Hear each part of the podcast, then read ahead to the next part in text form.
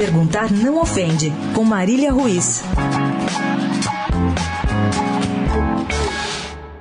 Falei ontem aqui neste espaço sobre os erros estratégicos que fazem dos clubes cuidadores especiais dos seus afastados de estimação.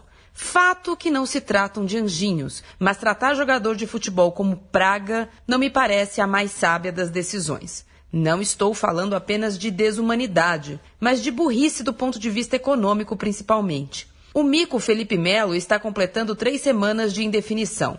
E o Palmeiras só piorou a situação no período. Enquanto os dirigentes escondem o jogador no CT em horários, digamos, alternativos, Felipe faz questão de registrar em suas redes sociais todos os seus treinos.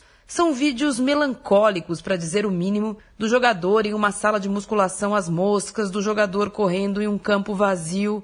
Claro que as publicações têm segundas, terceiras e quartas intenções, mas sempre fica claro que a direção impôs ao atleta a exclusão total e que ele tem cumprido as suas obrigações contratuais. A situação constrangedora ganhou um capítulo bizarro ontem. Como o Cuca marcou o treino em dois períodos no CT e o treinador não cogita a possibilidade de cruzar com o excluído Felipe Melo, ele precisou treinar na hora do almoço. Vou repetir. Felipe Melo precisou fazer seu treino Me Engana Que Eu Gosto na hora do almoço, entre um treino e outro do elenco palmeirense. Perguntar não ofende. Se isso não é falta de respeito, é o quê?